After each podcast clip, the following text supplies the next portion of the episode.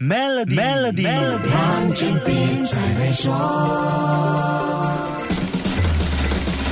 你好，我是黄俊斌。印度超级富豪 Gautam Adani 在疫情发生的两年半里，财富暴增，快速上位，超越了 Jeff Bezos，成为世界第二有钱人，让全世界都刮目相看。他控制的 Adani 集团，截至二零二二年八月三十号，市值已经超过两千五百一十五点一亿美元。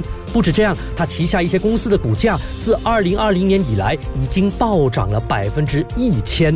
这样的业绩真的叫很多人羡慕妒忌恨呐。值得注意的是，这位亚洲和印度首富搞的是实业，不像世界十大超级富豪当中的多数富豪从高科技领域里累积财富。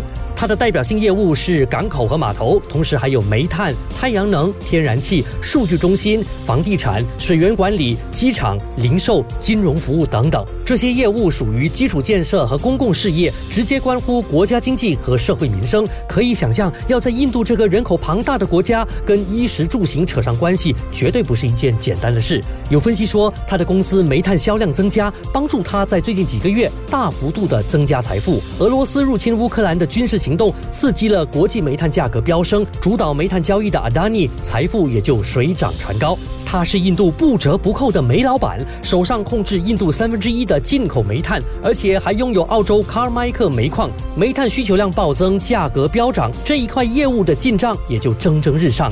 最近他还有一个大动作，试图控制印度最受欢迎的英语新闻电视频道新德里电视台 NDTV，引起了市场哗然。NDTV 被视为是印度目前少数言论比较独立的媒体机构，这个举动引起了不小的舆论反弹。那么，这位印度超级富豪到底是什么时候冒出头来的呢？为什么之前好像没有听到太多关于他的消息呢？下一集跟你说一说。守住 Melody，黄俊斌才会说。